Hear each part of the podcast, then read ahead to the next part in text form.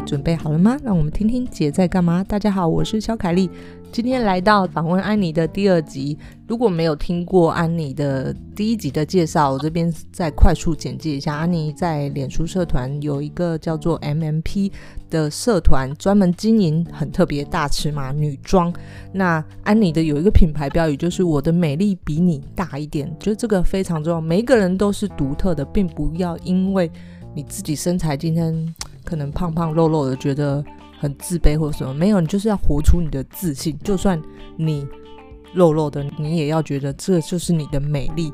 然后安妮有三个宝贝，而且觉得女性经济独立非常重要。我们今天先欢迎安妮，Hello，Hello，Hello，我是安妮。安妮，上一集就是我们聊到你的的任性的过程、人生选择，然后后来创立了大尺码嘛。那其实你说你一路上，你说还蛮顺遂的，对吗？我觉得蛮顺利的。嗯嗯嗯，但是刚刚有提到说你其实是有三个三个宝贝嘛？那三个宝贝，就我所知道，就其实嗯，已婚妇女如果要兼顾家庭、兼顾小孩，其实这个该怎么去处理、去拿捏？那你后来做了怎么样的转折，或者是你呃修正了你的方向，然后可以跟我们分享这个吗？呃，像一开始在那个。单身的时候啊，就只有男朋友的时候，嗯、你自己要做什么就做什么，你要出差就出差，对不对？我可能一个多月、两个月，我就我就飞一趟大陆，然后我每天要做到几点就几点。可是有小孩就不行。然后呃，一个小孩可以，我觉得一个小孩就是如果你有神队友的话呢，一个小孩。到第二到第三个小孩的时候，真的没办法，真的没办法。那像是因为我先生是上班族哦，他是没有在参与我的生意的，然后所以一开始刚结婚的时候，嗯，公公婆婆有一点，哈，我的媳妇居然半夜要去载货的，他他们觉得怎么会这样子，跟他们想象中的不太一样。他们家是没有创业的背景，对不对？欸、对，对对，没有、嗯、没有，所以没办法了解这些，对，没有办法了解做生意。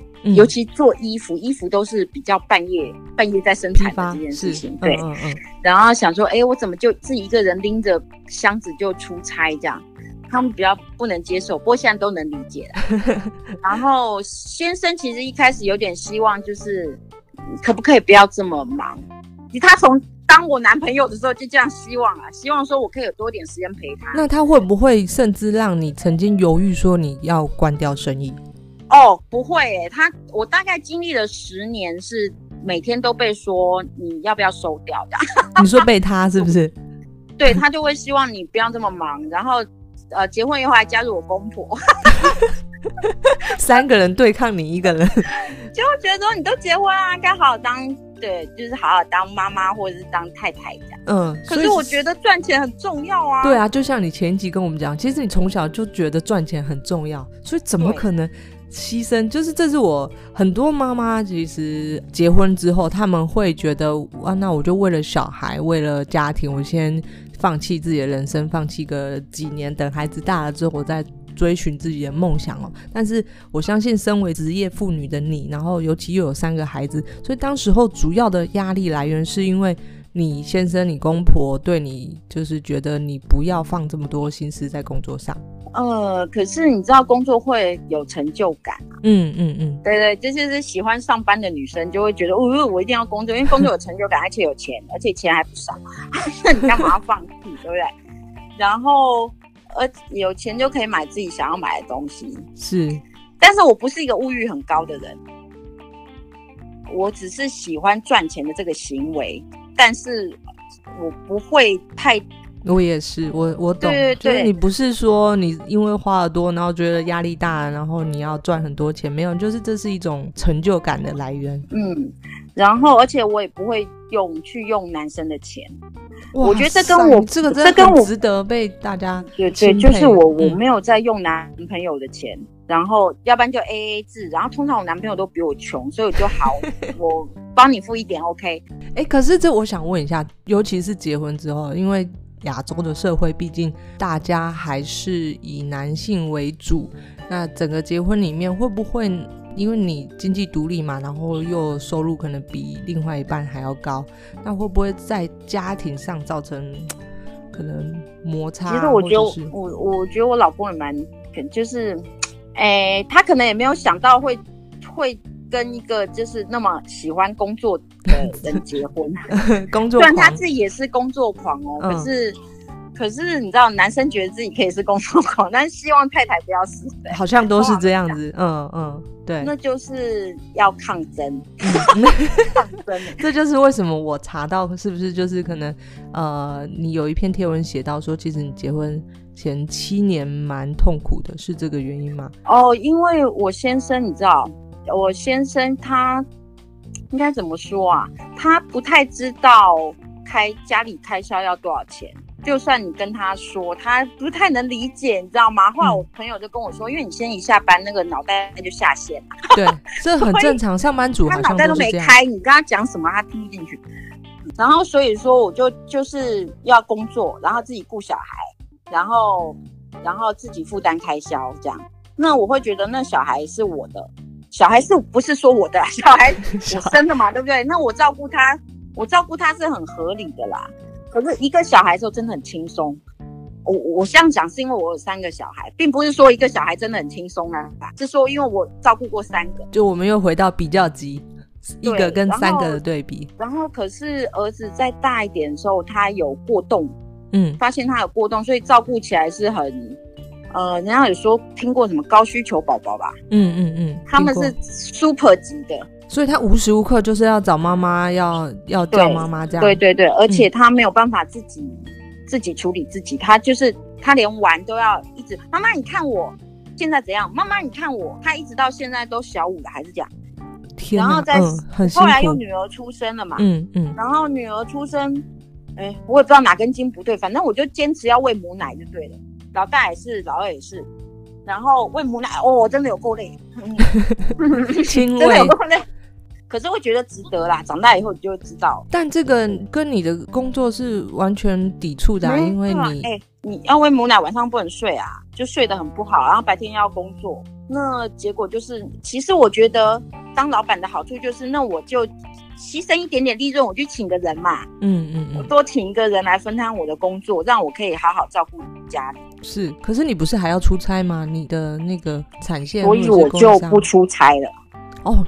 你供应商就我就，我就真的不出差啊，嗯，因为我在呃大儿子我大儿子的时候，我曾经出差，哎呦那个视讯他就一直哭一直哭哎、欸，嗯，然后还有我先生出差的时候啊，我就看着我儿子，他以为爸爸躲在电脑里，嗯，你知道吗？那种感觉就是他没有办法理解为什么荧幕上有爸爸，哦、可是生活中没有爸爸，或是荧幕中有妈妈，生活中没有妈妈。然后我就觉得很难过，我就觉得我不想让小孩这样，所以我就不出差了。所以你整个把供应商在大陆供应商给切掉吗？还是你就是反正派别人去？好家在那时候网络比比较好了，嗯，对不对？那时候开始网络就开始有什么旺旺 QQ 那一类的哦，对对，然后那个打电话也比较好打了，不像二十年前那么辛苦了。然后所以可以透过网络来进行。就是我有特殊的样式，我还是可以请他做。可是像以前一开始那种要去人家工厂看看样板的那种事情，就不可能的啦。你就是看照片是吗？看照片看影片。那那样人家愿意拍给你啊？哦，对，人家懒得拍，那就没有了。就是开始就厂商就损失了啦，然后就只剩下可能一家或两家，他愿意，你可以，我要什么款式，我买给你寄给你，让工厂帮我打样。嗯，或是我照片丢给你，然后你愿意帮我打样，剩一两家，嗯，那那问题就是，那我就要转回五分谱啦。对啊，对啊，可是五分谱我还是没有什么大尺码，那就怎样？你就要用靠量，就是我要做这个衣服，那我一次跟你下三百件，你帮我做好不好？在台湾做。所以五分谱的就是要量，然后下给他们，他们就在台湾做，他们就愿意帮你放大，衣服就可以放大。嗯嗯，对。可是你要有一个量，然后你要很客气。我觉得这是做生意的一个点，就是不管去哪里，你都要有礼貌，不要用骂的去处理事情。我觉得，尤其是对工厂，他们不帮你生产就不帮你生产。没错，你有时候还要去求他们。所以就是得要有礼貌，然后那个货款要按时给。所以你把你销售商品的主力整个拉回来台湾这边。对啊，就拉回来了，就拜托五分埔的。其实五分埔有，就是他们会配合很多台湾的加工厂，那就是拜托。他们帮我们做，这样其实生产很快，生产超快的，因为不用像大陆来还要物流的费那个时间嘛，台湾就是马上就给你啊，所以很快，然后就开始卖台湾制的衣服。这就是你说下单收货的很快，所以你拉回来台湾反而让你身处更舒适的一个环境，是不是？对对，我就觉得啊，看货顶多去五分埔嘛，就搭个捷运就到了，然后开个车就到了，不像以前还要坐飞机，还要搭船什么的，然后就觉得嗯，就开始你知道懒散，而且那时候在怀孕啊，就开始懒懒散散，后来变到自己也不想去载货，肚子太大，就请人家货运寄来，其实这都是开销啦，只是那时候怀孕就这样，然后而且久不出差，就像很多家庭主妇很多年没有出去工作。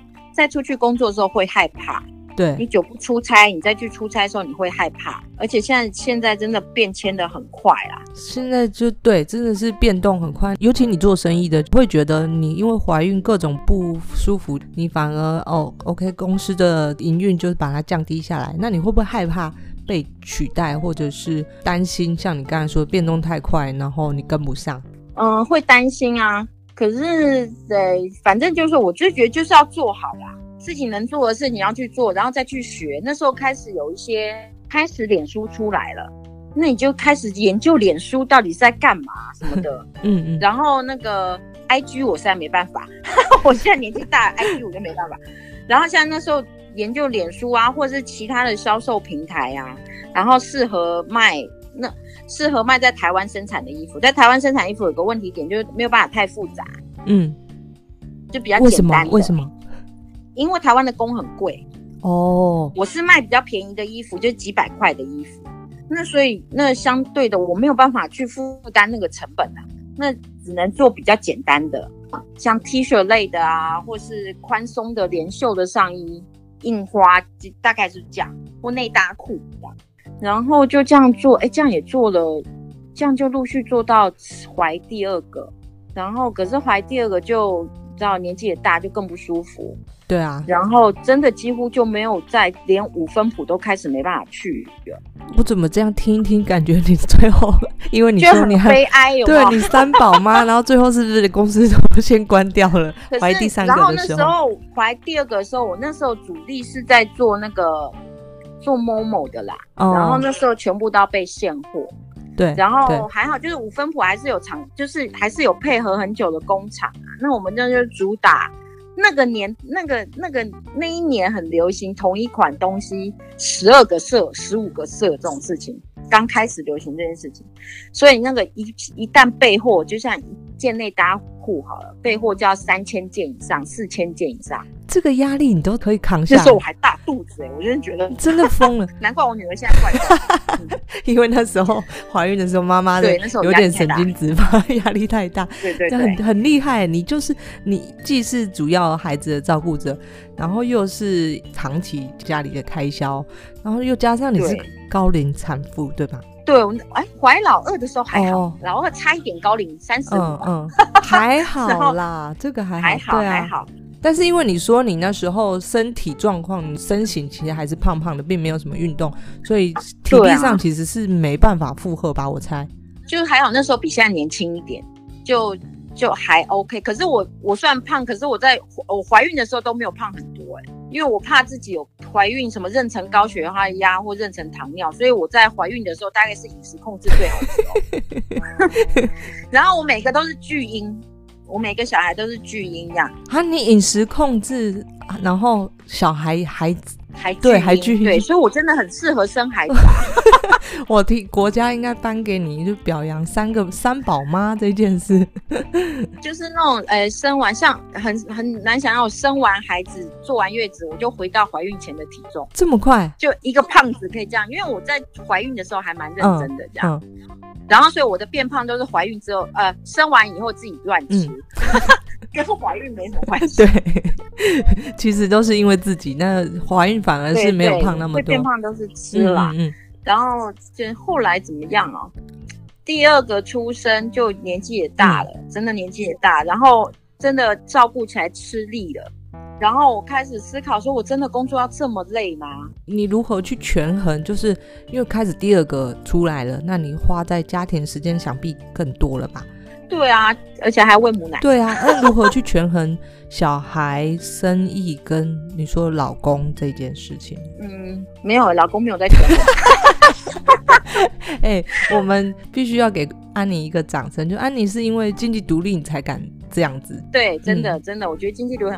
呃，我爸从小就跟我们讲说，女生要经济独立，女生要有。你说话才有力量。对，而且是我爸爸跟我说的，我觉得这这点很妙啊。他觉得女生一定要有钱，才不会被男生欺负之类的啦。所以你从小就有这样的观念，对，对吧？对，我从很小就这样，因为他一直这样跟我讲，说、嗯、我一直这样。爸爸怎么这么有先见之明？他是他就是家里的只有一个你一个女儿？没有没有，我有个姐姐。哦，所以他都这样子告诉你们两个、嗯，就是以后你们不能。对，就是他觉得说女生一定要经济独立，要要有自己的钱。嗯。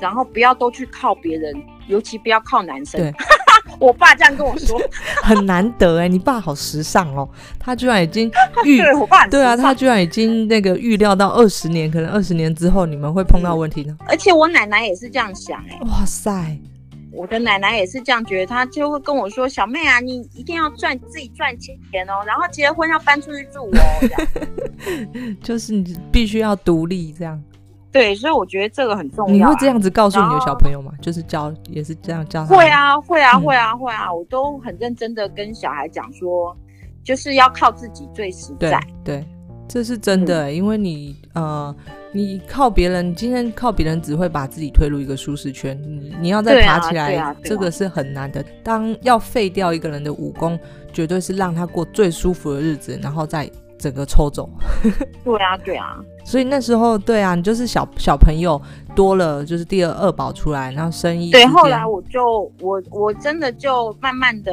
放弃平台了，像那个什么 Momo 那一类的话，我就真的，我后来真的就解约了，因为我觉得那个压力实在太大。对，对于我如果想要带小孩子的话，我觉得，我觉得我承受不了那个工作压力突出来，然后小孩又这样。就是超级需求宝宝这样，然后我真的那时候有点受不了了，最后我就觉得，那我工作压力不要那么大，可是我不能降低我的收入，嘿，所以我就是营业额算降低了，但是我的我的收入还是一样的，这样我就可以少做点事，有没有？可是我的荷包还是不会变小。我那时候有过了好哦。弄了好久，弄了好一阵子，才得到那个平衡啦。你是说你这样是调整你的时间分配，然后去找到一个最适合你的状态？嗯，不然你要抓狂是不是？就是、对我真的要抓狂，那时候真的要抓狂。然后先生还是很状况外，他那时候就是一个很状况外的先生。天线宝宝 不知道自己对天线宝宝对、嗯，然后所以呃，我们其实几乎都不吵架。嗯，因为他根本状况。对他状况外，然后哎、欸，这跟我想象的有点出入，因为我不了解你们家庭生活，哦、我会觉得这样听下来，你的故事好像先生不能理解你，然后你又是家里的经济，就是扛生活重心，又照顾小孩，那是不是你们之间就是会非常多的吵架争执？哎、欸，不会，其实我跟我先生感情蛮好，嗯、我们俩真的我可以从贴文看得出来，你们那个各方面美满。对对，就美满，嗯，那是他专。专长，然后、嗯，可是那时候后来我们结婚前七年，这第七年大吵架了一次。嗯，为什么？我在家里疯狂大叫，因为我后来就是受不了他一直在下线的状态。我觉得他应该要参与一点家庭生活。我忍了七年了，我真佩服我自己。你你为什么呢？这是你的个性的问题吗？你习惯什么一把一把抓？你就是不想要寻求别人帮助？你是一个不善于寻求人其他人帮助的人？对对对，我觉得对对对对，非常非常不善于开口跟人家说，哎，你可不可以帮我一下，或者是什么，或是我需要你现在做什么？这样，我这几年会了，学会，之前不会。嗯不然你要累死自己啊！然后我就觉得我快受不了了，然后就大吵架之后，哎，发现他会改，哎，他可以知道你需要的是什么了。对，就是我不讲，他也不懂，他以为日子就这样过吧。嗯，因为你把所有的东西都扛起来了。对，然后后来讲了，慢慢沟通，真的就是在讲。我发现就不用沟通了，就下命令就好。就跟他说我要什么，然后他就把那个东西生给我，这样。原来 他适合军事化教育。对对对，然后而且他就是我好，然后我才发现我好像把他想太坏，我以为他是不想负责任啊，他不想照顾家里，嗯、其实不是，是他根本状况外。哦。然后我又没有要求。哎，这样子算症状算轻微，可以解决的。对，就还就是还可以啦。嗯、然后后来就这几年又。哎，不过他可能状况那一阵子又状况外，可能你没在管的时候，他又状况外了。对，所以就对，就开始学沟通啦，学跟他怎么沟通，怎么互动这样子。对对。然后，然后还有就是，然后我的小孩老大有过动嘛，嗯。我跟你讲，过动遗传的比较多啦，所以爸妈有状况。我可以看出一二，就是 你对，然后你像我说什么，哎、欸，为什么你都不害怕去到什么事？哎、欸，因为我过动啊。对啊，你就是闲不下来吧？我而且我也不会想那么多啦，就我想做什么就去做，这样我不会想那么多。然后呢，我先生那一方面可能就是非常状况外的那种。白目那种状态的，嗯嗯，所以他们集结父母的优缺点對、啊，对，然后那两个小孩，老大老二都有，老大是过动是确定的啦，嗯，然后那老二就是，嗯，搞不清楚到底是个性不好还是，对，那你这样说自己的孩子，就是需要花很多时间。陪他沟通去陪的两个小孩，嗯，所以我现在后来真的就是把营业额降低了。对，我营业额降低了，但是我的获利没有降低，是因为你单价再拉高了一点点。呃，还有一个原因就是我又开始把那个就是销售的品相转换了。后来我觉得，嗯，我两个小孩我更不能出，我更没有办法离开了，你知道吗？所以说我开始去找。呃，而且我那时候越来越胖，我自己卖的衣服我穿不下。为什么？是因为是因为这些压力的问题？对，压力，因为我有那个多囊、嗯、多囊性卵巢，对，压力一大我就会快速发胖，食量也会增加，是吗？对对对，然后我曾一个月就胖了十公斤，哇塞！我都不知道哪来的，我就想我有吃那么多吗？整个人就肿起来啊！我觉得大家就是看你这样疯疯的，然后很好笑。可是其实你说你是有忧郁的问题，对不对？对啊，对啊，就是，而且那时候压力大到我自己没有办法掌控了，然后就开始会，嗯，就开始会找老公麻烦，嗯，就找他麻烦，找他吵架，就是没事也要找他吵架。然后后来觉得这样真的这样不 OK，这样真的不 OK。我觉得、嗯、你有意识到这个状况很恶劣了。对，而且我会人非常的不舒服。其实忧郁会影响到生理机能。嗯嗯。然后就太太压抑了，所以我的大脑开始很不舒服，非常不舒服。嗯、呃，我那时候可以感觉到大脑里面有东西在流动。真的假的？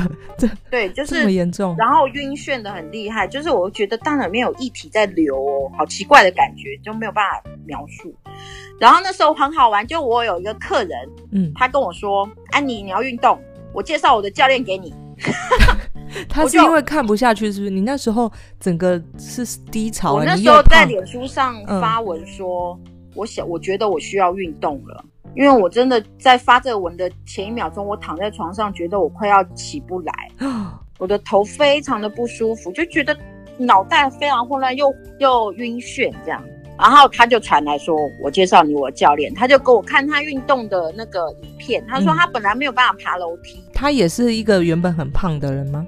他是对，对他比较胖。嗯，然后又高又高大的一个女生嘛，嗯，然后她她，而且他们家我知道她不能爬楼梯的原因，是因为他们家住五楼是公寓，对，她跟我每次买东西都会问我重量，因为她要从一楼拿到扛上去，然后她又胖胖的，她她腿很没有力气，所以我才知道说哦，她去给我看她爬楼梯的照片，然后就觉得哇，真的改善很多哎、欸。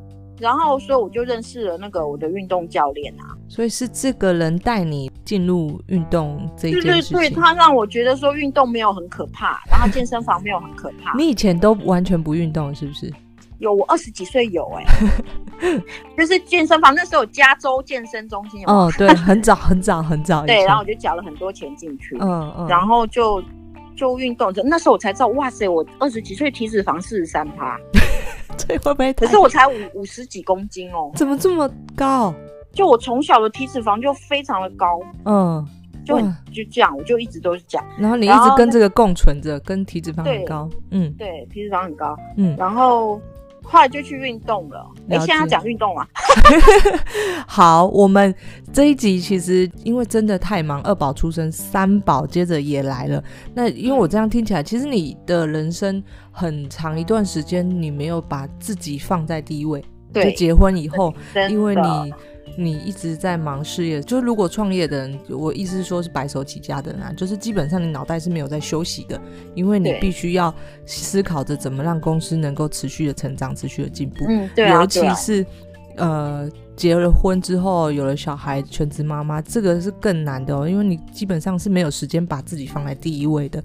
那可能这个就像你说的，导致最后你的身材持续的发胖，然后产生忧郁的问题。嗯、我觉得刚才听到很关键一点，就是运动开启了你的另外一个人生。然后在我找寻资料，就是我在做功课的时候，其实我也看到你后来其实终于总算把自己。视为一个独立的个体，就是你终于重视了你自己想要的是什么。